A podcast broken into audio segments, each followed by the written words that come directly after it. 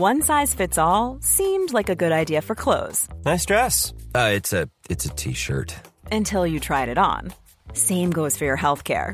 That's why United Healthcare offers a variety of flexible, budget friendly coverage for medical, vision, dental, and more. So, whether you're between jobs, coming off a parent's plan, or even missed open enrollment, you can find the plan that fits you best. Find out more about United Healthcare coverage at uh1.com. That's uh1.com.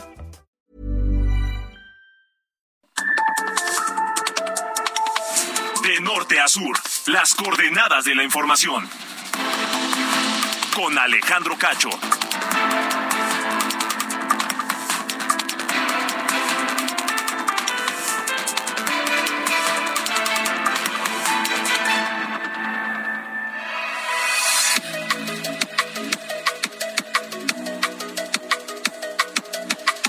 Las ocho en punto, tiempo del centro de la República Mexicana. Bienvenidos a De Norte a Sur, este miércoles 12 de octubre de 2022, Día de la Raza. 12 de octubre, Día de la Raza, día en que fue descubierta América y que para muchos es una afrenta. Cinco siglos después sigue siendo una afrenta. No lo entiendo, pero bueno, eh, gracias a todos por escuchar de norte a sur. Eh, donde quiera que se encuentren sintonizando la cadena nacional de Heraldo Radio en la República Mexicana y por supuesto más allá de nuestras fronteras también a través de Now Media Radio en los Estados Unidos, a quienes enviamos un saludo fraterno desde la Ciudad de México. Yo soy Alejandro Cacho y esta noche en De Norte a Sur tendremos varios temas. Recuerdo, por supuesto, que tenemos nuestro número de WhatsApp para estar en contacto con ustedes en el 55 45 40 89 16.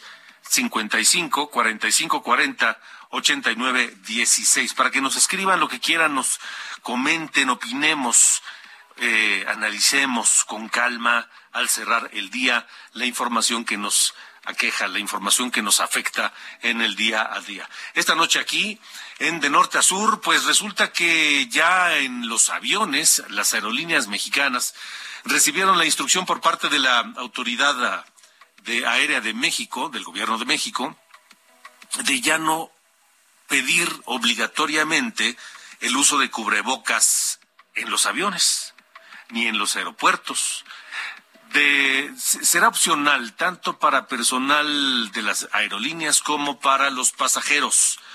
Y esta noche hablaremos del tema en De Norte a Sur, pero lo quiero preguntar, ¿está de acuerdo?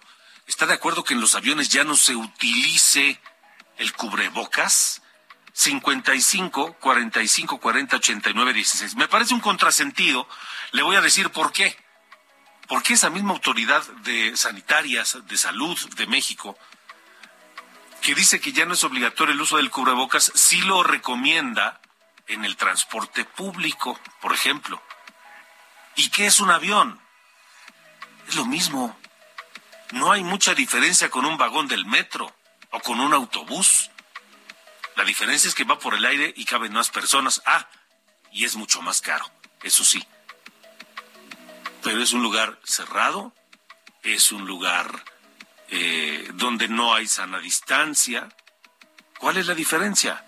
¿Por qué la Autoridad Aeronáutica de México eh, del Gobierno Federal recomienda pues que ya sea voluntario, que sea opcional el uso del cubrebocas, pero sí dicen o recomiendan utilizarlo en el transporte público? El avión comercial, también es transporte público. Estaremos hablando de eso esta noche de norte a sur con el doctor Javier Tello, analista en políticas de salud. Él nos dirá si es recomendable o no eliminar el uso del cubrebocas en espacios públicos. Ya la Organización Panamericana de la Salud eh, manifestó esta, este, este viernes, esta noche de, no viernes, no miércoles, esta noche de miércoles, su postura en torno al al cubrebocas, así se debe utilizar o no, y lo estaremos platicando, pero queremos escuchar sus opiniones a través del 5545 4089 16. Y fíjense que no sé si usted en su familia tenga eh, un hermano gemelo o hijos o primos, mellizos, trillizos tal vez. Cada vez son más frecuentes los embarazos múltiples y este tipo de pues de, pues, de alumbramientos múltiples también. Cuates, mellizos, trillizos, gemelos. Y le pregunto esto porque el Laboratorio Internacional de Investigación sobre el Genoma Humano de la UNAM, sobre esto platicaré esta noche de norte a sur con Alejandra Ruiz Contreras de la Facultad de Psicología de la UNAM, quien participa en este proyecto conjunto con diversos especialistas de salud. Y por supuesto seguimos en el tema de las intoxicaciones masivas de estudiantes, de adolescentes en Chiapas. ¿Qué hay de los 18 estudiantes de una secundaria en Tapachulas que resultaron intoxicados anoche y que le informé aquí en De Norte a Sur? Esto se suma al caso del viernes, donde 110 alumnos de otra secundaria pero esto en Bochil, a 400 kilómetros de distancia, también resultaron intoxicados. Este mediodía las autoridades de Chiapas la secretaria de gobierno, la secretaria de educación, el secretario de salud dieron una conferencia de prensa. Una conferencia de prensa que sirvió para maldita la cosa, porque no dijeron absolutamente nada. Solo hicieron una recapitulación de los hechos, detallada, eso sí. ¿Qué pasó? ¿Dónde pasó? ¿Cuándo pasó? ¿Cuántos afectados? ¿Dónde se les atendió? ¿Cómo están? Etcétera. Pero, ¿por qué todos estos estudiantes, adolescentes, niños, niñas, se intoxicaron de manera masiva en varios eventos distintos en Chiapas? ¿Por qué? ¿Qué sustancia? ¿Quiénes pudieron ser los responsables? Esas preguntas, las más importantes, no las respondieron. Seguimos en el tema esta noche de norte a sur.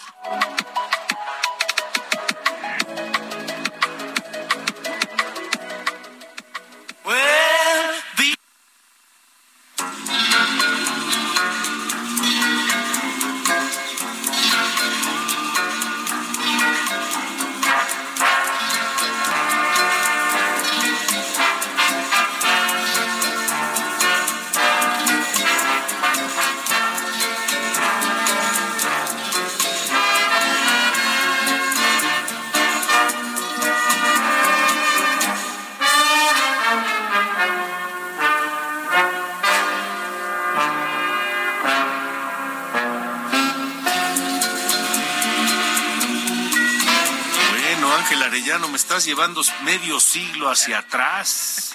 Es lo que te iba a preguntar. Sí, sí, sí, sí. Esto lo escuchaba pues mi mamá en la casa. Yo era un niño.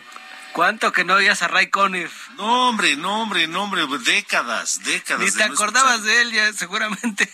Sí, sí, sí, sí. Pues hoy estamos recordando para los que no lo conozcan. Con su, con su, con su peinado de príncipe valiente. Sí, ¿verdad? Y su cabello y barba blanco. Cabecita de algodón. Sí, sí, ¿No? Dirían ahora. Así es. Pues sí, es Joseph Raymond Conniff. Él es un, fue un músico nacido en Massachusetts el 6 de noviembre del de, eh, año 1916 y murió en Escondido, California, el 12 de octubre del año 2002. Tuvo un accidente doméstico y pues tenía 85 años ya. Resbaló y pues se cayó y falleció, pero en sus buenos tiempos, Alejandro, era un exitazo, Ray Conniff. Era un, un músico que tenía la particularidad de a su orquesta, como podemos escuchar, sumarle coros de, un, de, de, varios cantantes ahí que iban haciendo como murmullos, un, sonido muy característico. Y en el, en el caso de, de Ray Conniff, te digo que fue un, un, gran éxito porque tuvo muchas participaciones en el Festival Internacional de, de Viña del Mar, en donde ese público sí que es duro, Alejandro, ¿eh? El de Viña del Mar, el de Viña del Mar. El monstruo le llaman, ¿no? sí, entonces no cualquiera se, se para ahí porque incluso el público los ignora, ¿no? O sea, no nada más no les aplaude, los abuchea, se voltean. Y Ray Conniff, al igual que pues muchos que desfilaron particularmente por ahí por los 80, fueron los que destacaron. Así que esta canción es Beyond the Sea, más allá del, del mar uno de los éxitos de Ray Conniff y que también, fíjate Alejandro, tenía predilección por las canciones latinoamericanas, Bésame mucho, por ejemplo, Caballo Viejo, El día que me quieras, fueron de las muchísimas que grabó Ray Conniff en sus 28 años. Hoy lo estamos escuchando para abrir, Alejandro. Oye, Ray Conniff fue también el, el, el, el compositor e intérprete del tema del Concord? No, no, no sé. Fíjate que eh, eh, lo que sí recuerdo es eh, de Doctor Shivago de la película, pero no, no recuerdo ahora del, del Concord. A, ver, si lo, a ver si lo averiguamos antes de que acabe el programa. Sí, exactamente. Pues es con lo que arrancamos, pero más al rato vamos a cambiar de ritmo. No crees que vamos a estar todo el tiempo con música de elevador, Alejandro, ¿eh? Me, acordé, ¿te acuerdas tú de Angel, Engelbert Humperdinck? No, no, no. Uy, es otro también de aquella época. Era como la competencia de Tom Jones. Ándale, no. ¿Eh? No, pues sí te fuiste muy atrás. Ah, ¿verdad? Gracias, Me pagaste con la misma moneda. Gracias. Gracias.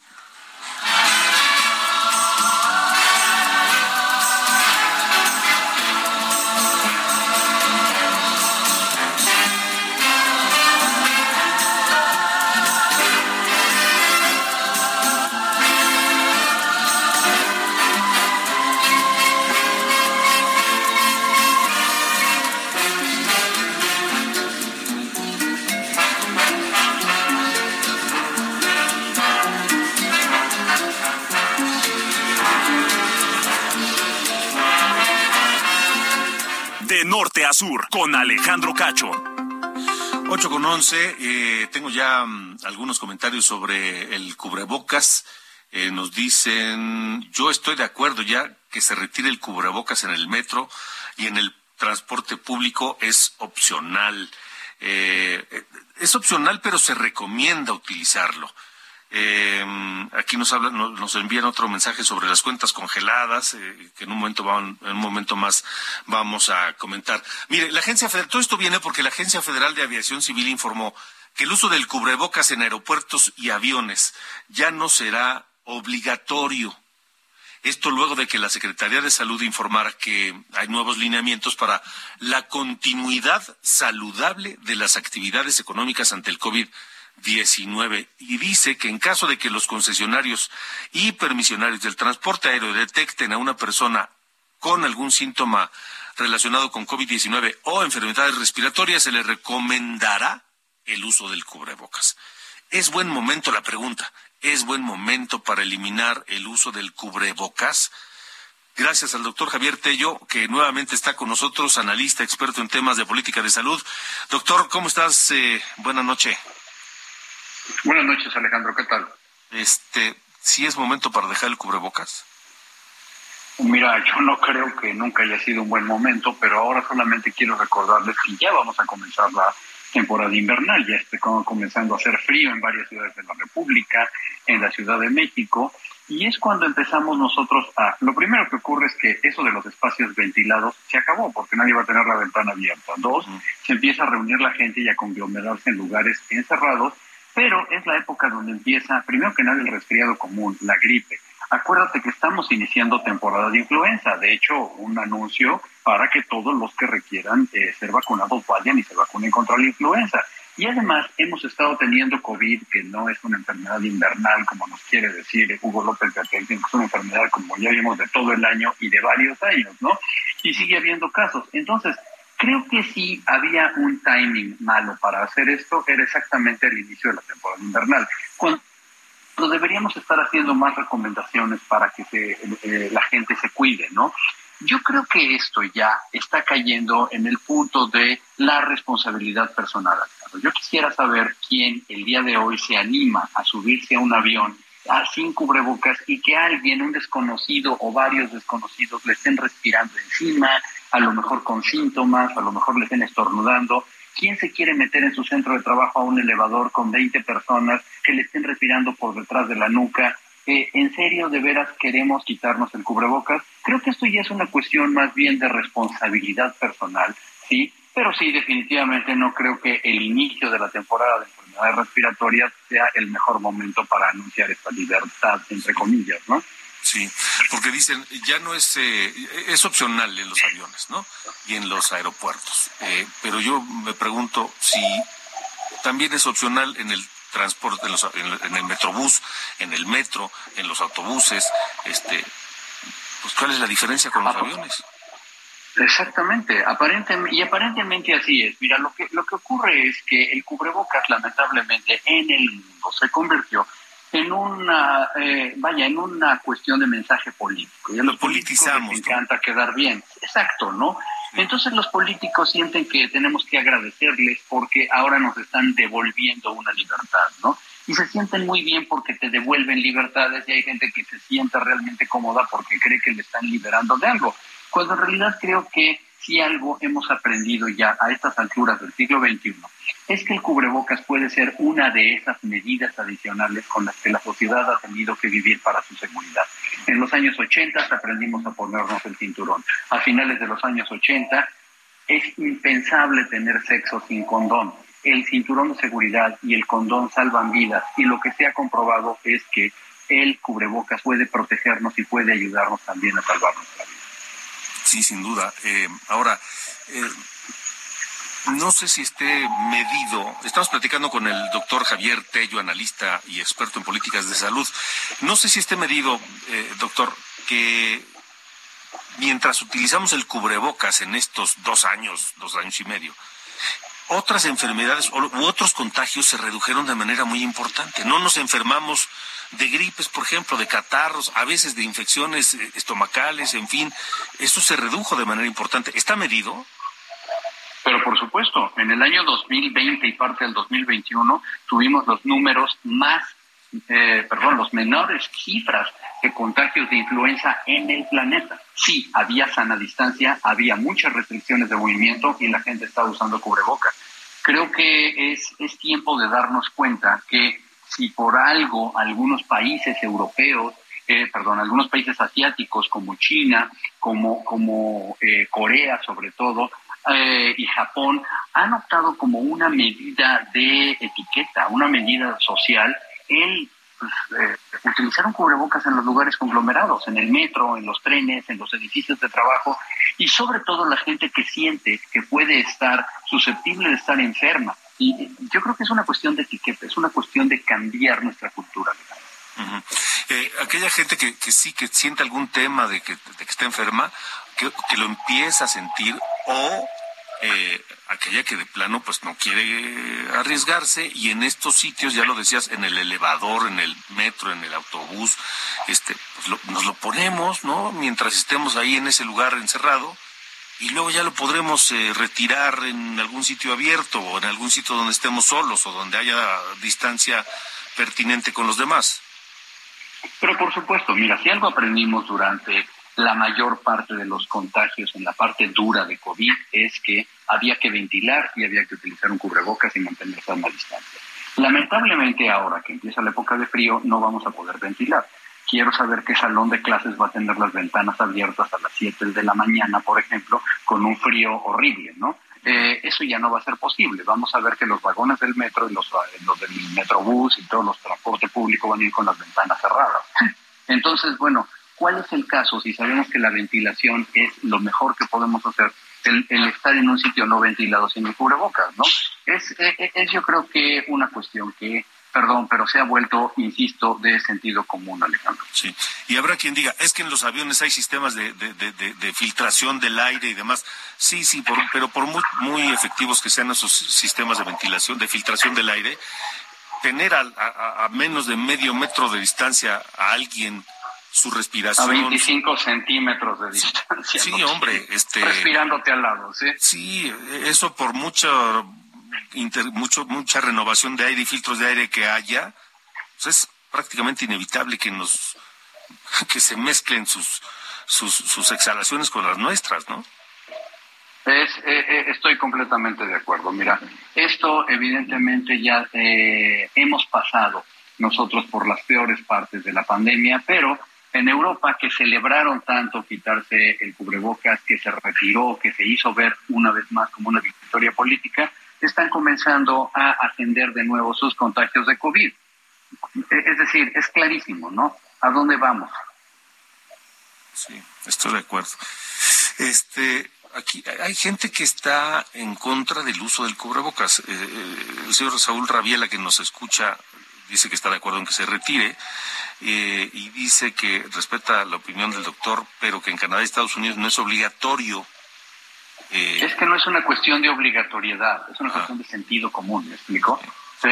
Hace rato ponía yo en Twitter este, una anécdota que me ocurrió en los años 90, cuando dos pasajeros que llevaba yo en mi auto se subieron atrás y les dije que se pusieran el cinturón de seguridad y me preguntaron, ¿qué es obligatorio atrás? No, no es obligatorio, pero en caso de que choquemos, no quiero a alguno de ustedes saliendo hacia mí y que me maten 70 kilos de peso. De, o sea, es una cuestión de sentido común, ¿no? Claro. Sí, sí, sí. Es de responsabilidad personal, ¿no? Además sabemos que... Y de cortesía con los que están al lado. Claro.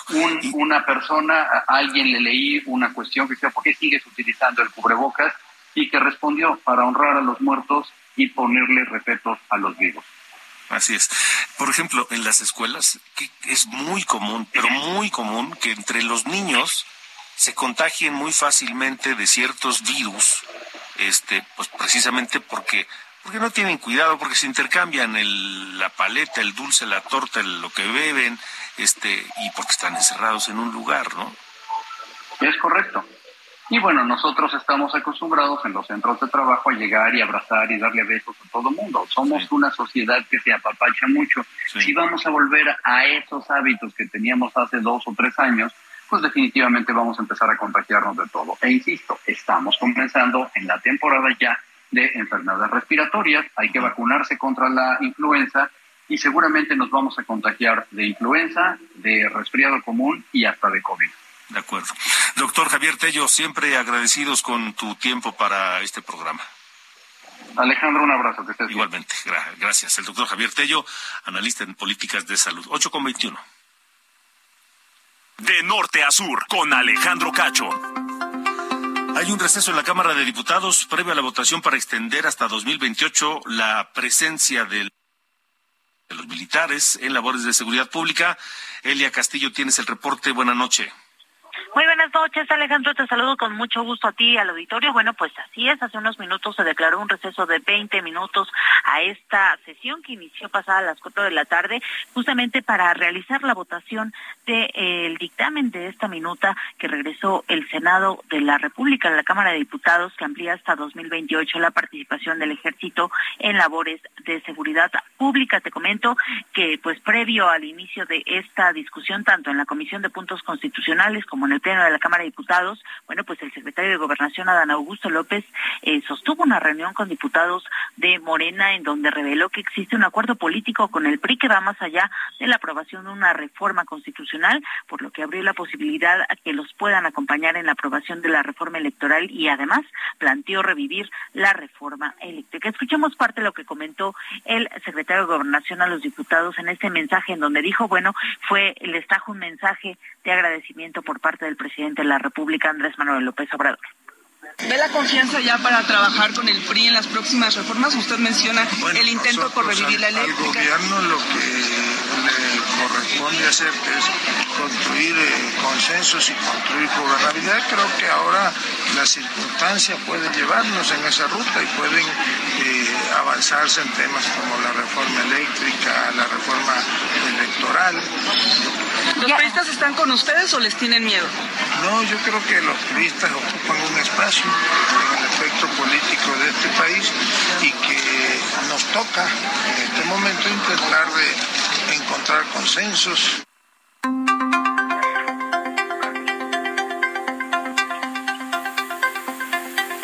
Alejandro, te comento que en entrevistas por separado el dirigente nacional del PRI, Alejandro Moreno, y el coordinador de la bancada del el PRI en la Cámara de Diputados, Rubén Moreira, negaron cualquier tipo de acuerdo con la bancada mayoritaria de Morena para aprobar la reforma militar que se discute en este momento y también afirmaron que no existo, eh, existe ningún acuerdo para acompañarlos en la reforma electoral y menos revivir la reforma eléctrica, así que aseguraron que votarán en contra de la reforma electoral propuesta por el presidente Andrés Manuel López Obrador. Este es el reporte que te tengo y bueno, estaremos pendientes de la votación que se dé en las próximas horas respecto a esta minuta que regresó el Senado. Elia Castillo, pendientes con tu información, gracias. Muy buena tarde. Buenas, buenas noches. Las ocho con veinticuatro, vamos a una pausa. Pero vamos a escuchar este enorme, enorme de la ópera y la música internacional. Luciano Pavarotti, el Ave María, que murió el 6 de septiembre de 2007, pero nació el 12 de octubre de 1935.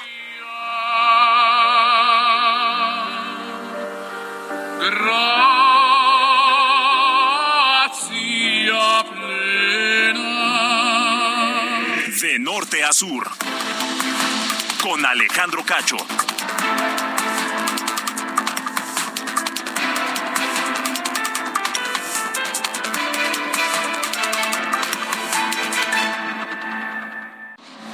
De norte a sur, las coordenadas de la información.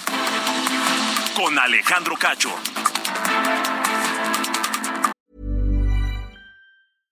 Hiring for your small business? If you're not looking for professionals on LinkedIn, you're looking in the wrong place. That's like looking for your car keys in a fish tank. LinkedIn helps you hire professionals you can't find anywhere else, even those who aren't actively searching for a new job but might be open to the perfect role. In a given month, over 70% of LinkedIn users don't even visit other leading job sites. So start looking in the right place. With LinkedIn, you can hire professionals like a professional. Post your free job on linkedin.com slash spoken today.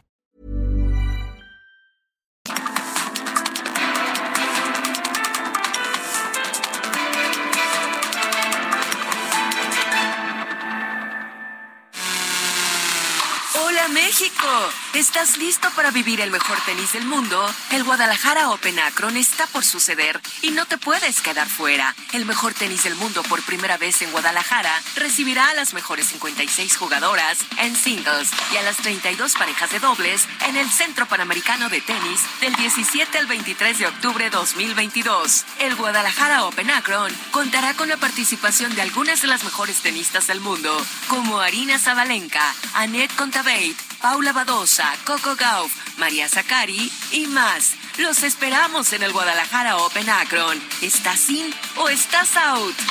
Akron, estamos en el deporte.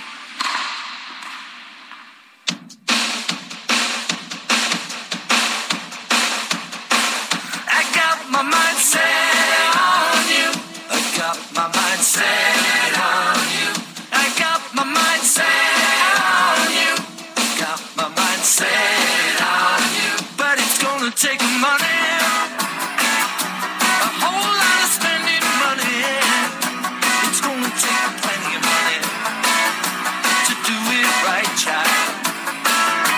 esta noche de miércoles. Y este tema es ochenterísimo.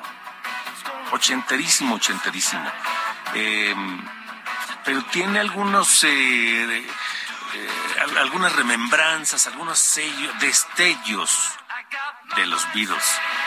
Y como no, si es un tema que se salió a la luz el 12 de octubre de 1987, Got My Mind Set on You, y es eh, de George Harrison, una, una canción compuesta por Rudy Clark, originalmente grabada por James Ray en el 62, pero este, este tema lo retomó George Harrison y lo convirtió en un, pues en un tema con- reconocido en todo el mundo. Got My Mind Set on You. I got my mind on you. And this time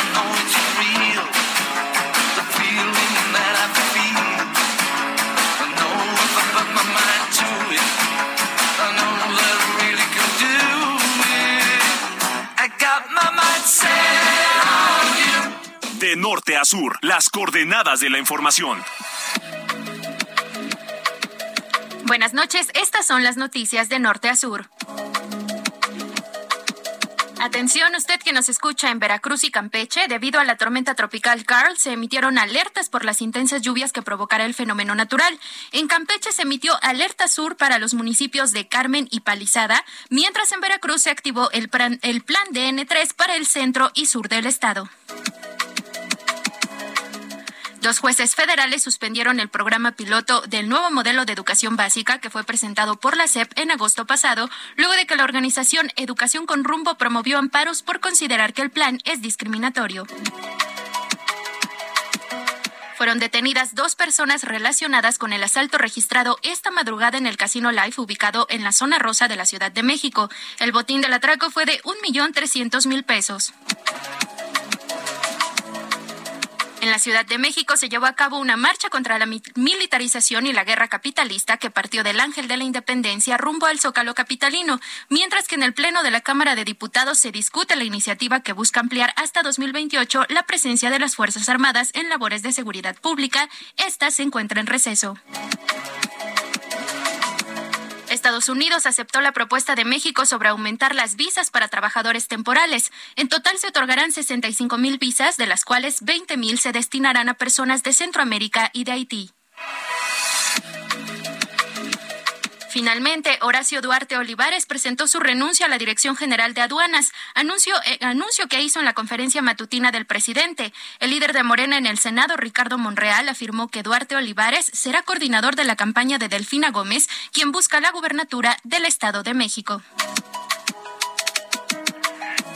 Yo soy Diana Bautista y estas fueron las noticias de Norte a Sur.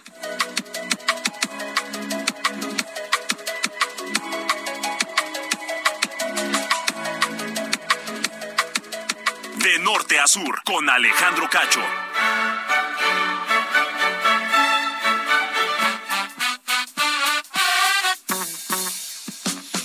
¿Qué pasa, mi querido Carlos Allende? ¿Cómo dice que le va en este miércoles?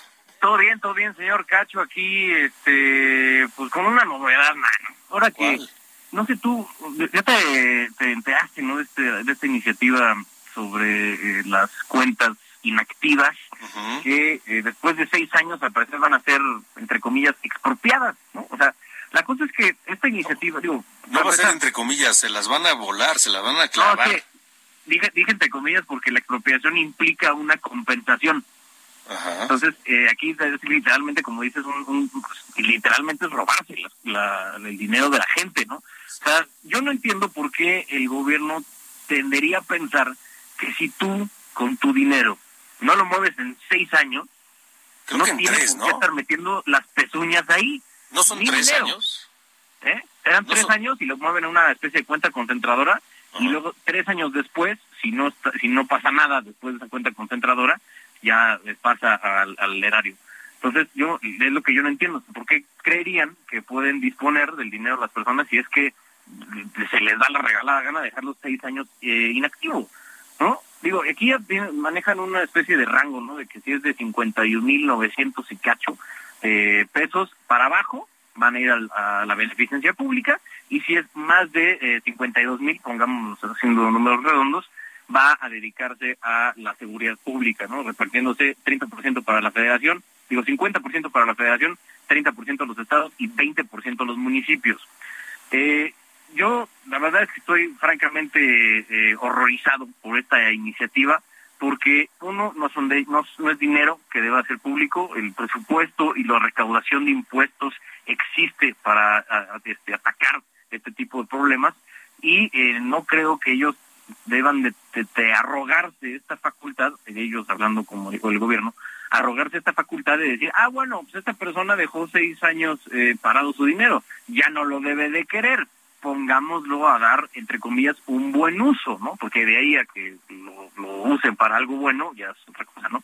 Eh, no, no, no, no sé, o sea, me hace un cortocircuito bastante fuerte que eso eh, crean que es una eh, buena idea. Que digo, para ellos está pocas tuercas, ¿no? Si dices, oye, esta gente no toca su dinero en seis años, seguro ya este algo les pasó, ¿no? Entonces, venga, eche para acá.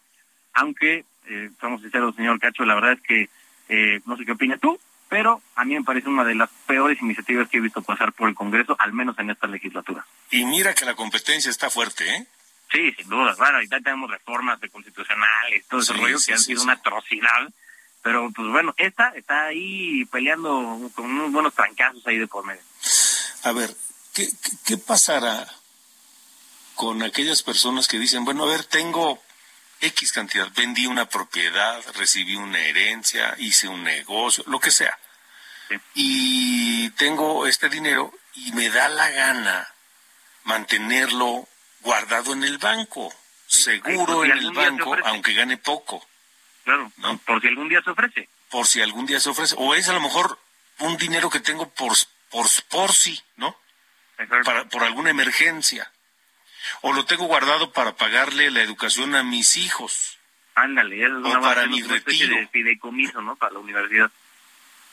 o para mi retiro o lo que sea. Entonces no lo toco y se queda ahí, aunque gane poquito, pero que ahí esté seguro. ¿Qué va a pasar? No, se lo van a... O si con no una cuenta que esté en disputa porque el titular de la cuenta falleció y lo dejó en una herencia, pero entonces los herederos están peleando lo que dejó el difunto y entonces, este, ¿no? Y llevan años peleándose. Y la cuenta y está pasa, es decir, y eso pasa bastante seguido, ¿no? Claro. La cosa es que justo eso te van, te lo van a, te lo van a robar, o sea, tal cual es el, el punto eh, central de esta iniciativa es eh, que sea lo que sea, haya lo pasado lo que haya pasado, esté en juicio el tema de una herencia, por ejemplo, o no, venga chepa acá y ya luego tú haces, dale como quieras, ¿no? Con tu dinero que no estás tocando y entre comillas asumen no quieres. Porque además dicen que lo van a dedicar a la seguridad pública, a reforzar a las policías estatales y municipales, cosa que está muy bien. Pero, a ver, ¿qué no se supone que el gobierno ya tiene dinero asignado a eso? Digo, existe el presupuesto para la Secretaría de Seguridad, para, en este caso ya la Secretaría de la Defensa, específico para la Guardia Nacional. Digo, yo no entendería, nada más lo que me hace sentido es que ya se les acabaron los guardaditos, los fideicomisos, los fondos de emergencia, y Pues están ya avise. poniendo... ¿Y sabes qué? Es que es un barril sin fondo todo el dinero que se está dando en efectivo a mucha gente. Sí, claro. Digo, Es un es barril gasto sin ya fondo. enterrado. Eso, eso no, no vas a ver jamás ningún retorno. Pero eh, justo está diciendo, yo creo que ya se están poniendo creativos, ¿no? Para pues, ver de dónde sacan más lana. Sí, sí, sí, sí. Al rato van a crear un impuesto por cada ventana que tengas en tu casa. Ah, en los tiempos de Santana, ¿cómo no? Ándale, claro. ándale. No, no falta. Ándale. Bueno, muy bien. Este, pues a ver qué opina la gente, a ver que si, si tienen algún comentario, alguna opinión, alguna sugerencia, alguna crítica en torno de esto, ya saben que estamos en el 55 45 40 89 16. Y ahí en esa línea de WhatsApp nos pueden decir todo lo que quieran, ¿no? Claro que sí, ahí van en sus opiniones ya las... Mira, las ya tengo, ya ya una aquí de la señora, mexicano. ya tengo una aquí de la señora Alejandra Loyola que dice, este señor López no encuentra de dónde agarrar dinero y al adjudicarse el dinero de las cuentas sin reclamar no habrá forma de seguirle el rumbo. Claro, porque pues, van a la bolsa del dinero y quién sabe si realmente estará destinado a lo que dicen de, de la seguridad pública. Gracias a la, a la señora Alejandra Loyola que nos escribe y nos escucha. Gracias, señor. Un fuerte abrazo. Abrazo.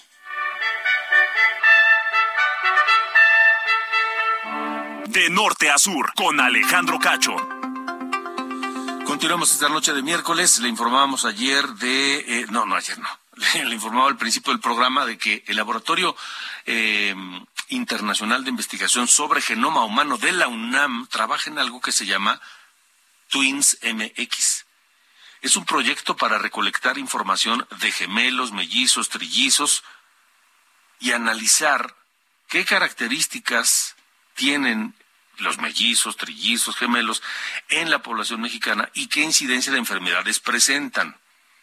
Participan cuatro investigadores en esto. La Alejandra Medina Rivera, del Laboratorio Internacional de Investigación sobre Genoma Humano de la UNAM, Miguel Rentería, del Instituto de Investigaciones Médicas de Queensland, en Australia, Sarael Alcotier Solórzano, del Instituto de Neurobiología, y la doctora Alejandra Ruiz Contreras, de la Facultad de Psicología de la UNAM, a quien saludo esta noche y le agradezco estar con nosotros de norte a sur.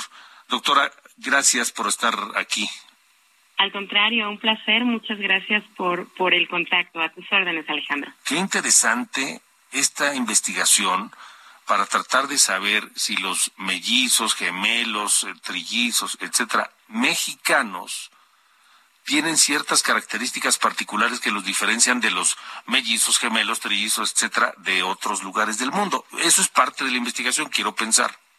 Exacto. Eh, pero mira, básicamente nosotros lo que estamos haciendo con este registro es eh, adquirir información de los gemelos que partimos de, del principio de que existen básicamente dos tipos de gemelos. Los gemelos monocigotos o idénticos, que comparten el 100% de su genoma, son idénticos. Y los contrastamos con los gemelos fraternos o lo que típicamente llamamos cuates. Eh, entonces, ¿qué es lo que hacemos? Eh, les preguntamos información sobre diferentes rasgos físicos, sobre salud física, salud mental, y comparamos qué tanto se parecen los gemelos idénticos y los gemelos fraternos. Me faltó precisar que los gemelos fraternos eh, comparten el 50% de sus características genéticas. Pero en ambos casos, los gemelos idénticos y fraternos comparten desde inútero eh, el ambiente. Entonces, si hay un rasgo que se parece mucho en los gemelos idénticos y no tanto en los fraternos, como comparten el ambiente y en lo que difieren es en su genoma, eso nos permite, eh, a través de modelos matemáticos, poder detectar qué tanta contribución tienen factores genéticos para ese rasgo en contraste con los ambientales. Entonces, básicamente, los gemelos nos ayudan como un modelo para entender los rasgos, pero aplicados a toda la población. Entonces, eh, los gemelos nos ayudan a entender cómo son los rasgos en nuestra población mexicana. ¿Y, qué ventajas le dará a la ciencia conocer todo esto, particularmente de los gemelos? Em, como, como decía, el, el impacto que tiene no es conocer per se a los gemelos, nos ayudan a entender cómo son los rasgos en nuestra población. Eh, muchos de los estudios que, que se han hecho con gemelos se han hecho en otras poblaciones que tienen una ascendencia genética distinta a la nuestra. Nuestro país tiene una riqueza genética, cultural, ambiental que es muy distinta a la de otras poblaciones. Y pues el, este tipo de población, lo que nosotros somos, no está tan estudiado en ciencia y esto puede tener un impacto muy importante, por ejemplo, a nivel de tratamientos de múltiples enfermedades. Nosotros importamos conocimiento de, de otras partes del mundo para aplicar, por ejemplo, tratamientos para diversas condiciones. Pero si nosotros identificamos factores genéticos específicos o factores ambientales específicos de nuestra población, podríamos en un futuro eh, poder eh, tener medicina más dirigida o eh, farmacología más dirigida a cuestiones genéticas particulares, ¿no? Entonces, bueno, eso es parte de, la importancia que tiene este registro de gemelos en nuestra población, poder atender las características propias de, de nuestra población. ¿Cuándo comenzó esta investigación? ¿Cuánto tiempo durará? ¿Cuál es el universo de los sujetos que están siendo eh, parte de, estos estudios? Ok, eh, pues empezamos desde 2018 con la, eh, con la planeación, ya echar a andar el, el registro, que bueno, si me permites decirlo, pues es muy sencilla la manera en que pueden participar los gemelos o las personas que han nacido en, en un parto múltiple. Eh, tienen que entrar a nuestra página web www.twinsmxoficial.mx, oficial con doble F, y ahí, bueno, pues tienen que eh, llenar un consentimiento informado y contestar una serie de cuestionarios que lo pueden hacer incluso desde su celular. Ahorita tenemos el registro de aproximadamente 3.200 gemelos eh, pero digamos que la idea es llegar a pues toda la población. Es un registro nacional y eso significa que necesitamos la participación de personas desde el norte del país hasta el sur y de todas las edades. Entonces, eh, para que tengamos datos robustos que nos puedan enseñar sobre nuestras características. La idea, este registro, como en otras poblaciones, pues es un registro que inicia y no tiene fin, ¿verdad? Hay algunos que llevan más de 50 años funcionando y la idea es lo mismo para México. Eh, entonces, lo que analizamos o estamos preguntándole a los gemelos son sobre sus características de salud y enfermedad, tanto física, psicológica, eh, cognitiva y particularmente en el Instituto de Neurobiología. Estamos llevando a cabo eh, estudios con resonancia magnética funcional que básicamente para lo que lo queremos o lo estamos haciendo es para ver eh, los factores genéticos que contribuyen a la estructura del cerebro y a la función del cerebro mientras realizan las personas eh, pues una tarea cognitiva, ¿no? Entonces, bueno, eh, estos estudios nos van a brindar mucha información sobre los factores genéticos en nuestra población. Entonces, ¿quién, se trata de registrar a todo aquel mexicano que haya nacido en un parto múltiple, ¿cierto? Así es, así es. De cualquier edad, no importa qué edad de tenga. De cualquier edad. Exactamente, no importa, todos son bienvenidos, queremos la información de todos. Sobre todo, ¿sabes qué? Ahorita necesitamos mucho la información de los de los que comúnmente llamamos cuates. Eh, entonces, y sobre todo también hombres, por favor, hombres participen, los necesitamos. Y personas arriba de 40 años son las personas que, que necesitamos también que se registren. Afortunadamente, muchos jóvenes han respondido al llamado, pero necesitamos de todas las edades. Ok. Eh, y lo único que tienen que hacer es entrar a este sitio online, en línea, registrarse, contestar las preguntas que vienen ahí y ya. Y ya. Y eso nos da mucha información sobre el parecido genético entre los gemelos fraternos y los gemelos idénticos. De acuerdo. ¿Otra vez el sitio donde hay que hacer esto, este registro? Es www.twinsmx eh, oficial eh, punto mx. oficial con eh, doble F de foco. Exactamente. Y nos pueden encontrar en nuestras redes sociales, en Facebook, en Twitter e Instagram, TwinsMX. De acuerdo. Entonces la convocatoria es para cualquier mexicano de cualquier... A ver, ¿qué pasa si hay pues alguna persona que nació con un cuate, con un mellizo, con un gemelo, pero que ya falleció? Bueno, eh, tenemos también cierta confiabilidad si el gemelo conoce la información de su hermano. Entonces, él puede responder todos los cuestionarios eh, sabiendo también la información de, de su hermano, sobre todo en algunos cuestionarios de, de índole de salud física, ¿no? Porque hay otras cuestiones como de personalidad o, eh, pues, algunos aspectos de, de crianza que probablemente no lo sepa, ¿no? Entonces, pero algunas cosas sí nos van a servir. De acuerdo, pues estaremos atentos y lo platicamos en unos meses, doctora. ¿Le parece bien? Me encantará. Muy bien. A- a Gracias, gracias por estar aquí. gracias. Hasta luego, la doctora Alejandra Ruiz Contreras de la Facultad de Psicología de la UNAM. Vamos a Chiapas rápidamente. ¿Qué ha pasado allá con estas intoxicaciones masivas? José Eduardo Torres, te saludo. Buena noche. Alejandra, buenas noches. Pues hoy la Fiscalía General de Justicia del Estado y la Secretaría de Salud en Chiapas realizaron una conferencia de prensa para asegurar que realizaron 56 pruebas a estudiantes de Bochil. 50 resultaron negativas a cualquier tipo de droga y el resto, las seis que hablamos, pues resulta que tienen algunos indicios elevados, pero esto es debido a los medicamentos que han sido suministrados en los hospitales a donde fueron a parar tras la intoxicación. Mientras que en el caso de Tapachula, los 18 jóvenes que resultaron intoxicados la noche de este martes, pues ya fueron dados de alta, pero hasta el momento, Alejandro, no hay un, no hay una, no hay un indicio de qué está generando estas intoxicaciones en escuelas de Chiapas y las autoridades aquí todavía siguen pues sin saber a tantos días después de lo ocurrido de qué está provocando toda esta situación que mantiene a padres de familia y docentes también en pánico y zozobra. Alejandro. Eduardo, eh, corrígeme, ¿han sido tres casos de intoxicaciones masivas? Son cuatro casos, Alejandro, tres suscitados en Tapachula y uno en Bochil. Eh, hay más de 400 kilómetros de distancia entre un punto y otro, así que podemos hablar de que son situaciones bastante complejas las que se están registrando aquí en Chiapas esto. ¿Cuatro cuas- casos desde cuándo? ¿Cuándo fue el primero? El primer caso se generó el, 20 el 23 de septiembre, cuando más de 30 alumnos de la Escuela Federal Constitución número uno resultaron intoxicados. Después vino el segundo caso que se generó apenas el pasado miércoles, le siguió el caso de Bochil y la noche de anoche, pues el caso de nueva cuenta en la Federal número uno. Dos casos en esta misma escuela. José Eduardo Torres, en todos estos casos, ¿los síntomas de los, de los muchachos afectados han sido los mismos? Exactamente los mismos, Alejandro, desvanecimientos, desmayos, eh, pérdida de presión arterial, pérdida de saturación, vómitos, eh, cefalea también que han presentado y pues en muchos casos han llegado inconscientes a los hospitales de Chiapas.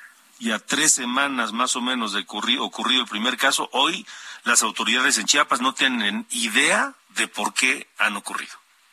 No revelan todavía cuál es la causa original de esto, presumen y presumen y sospechan, pero hasta el momento no hay nada concreto en este antidoping, pues que parece ser el más largo en toda la historia de México. Pues sí, urge, urge saber porque es un caso verdaderamente este grave esto ocurrido allá en distintos lugares de Chiapas. José Eduardo Torres, te saludo con afecto, gracias por el reporte. Abrazo hasta la capital del país, buenas noches. Igualmente, gracias José Eduardo Torres con esta información desde Chiapas, increíble, increíble que no sepan que las autoridades en Chiapas no tengan idea de qué es lo que ha estado pasando. Gracias por sus comunicaciones, por sus mensajes. Eh, nos escribe el señor Mario César, dice, el uso del cubrebocas protege a las personas según la Organización Mundial de la Salud. Eh, no estoy de acuerdo en que se quite. Y luego nos vuelve a escribir y dice, no estoy de acuerdo hablando de, este mismo tema, no estoy de acuerdo, solo es una medida populista más del irresponsable de López Gatel. Eh, nos escribe mm, Johnny Boy, gracias. Esto lo deben haber sugerido las farmacéuticas para que vuelvan las gripas. Lo seguiré usando. Y sí suena ilógico que en el avión es como si fueras en el metro peor en el avión, pues el clima recircula el aire y si hay virus, aunque sea gripe, se contagiarán. Gracias por escucharnos. Eh, buenas noches, Alejandro. Ya está dando la 4T Morena, se transforma a Roben las cuentas congeladas. Saludos de norte a sur. Héctor Cortés, gracias. Gracias, don Héctor. Gracias a todos. Ya no da tiempo de más. Pásenla bien. Hasta mañana. Vamos con Jim Vincent.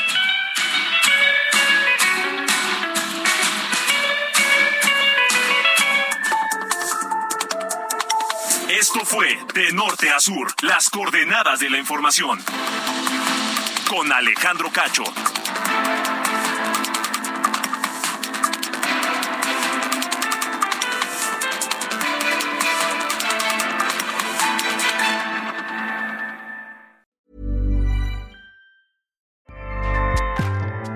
ACAST powers the world's best podcasts.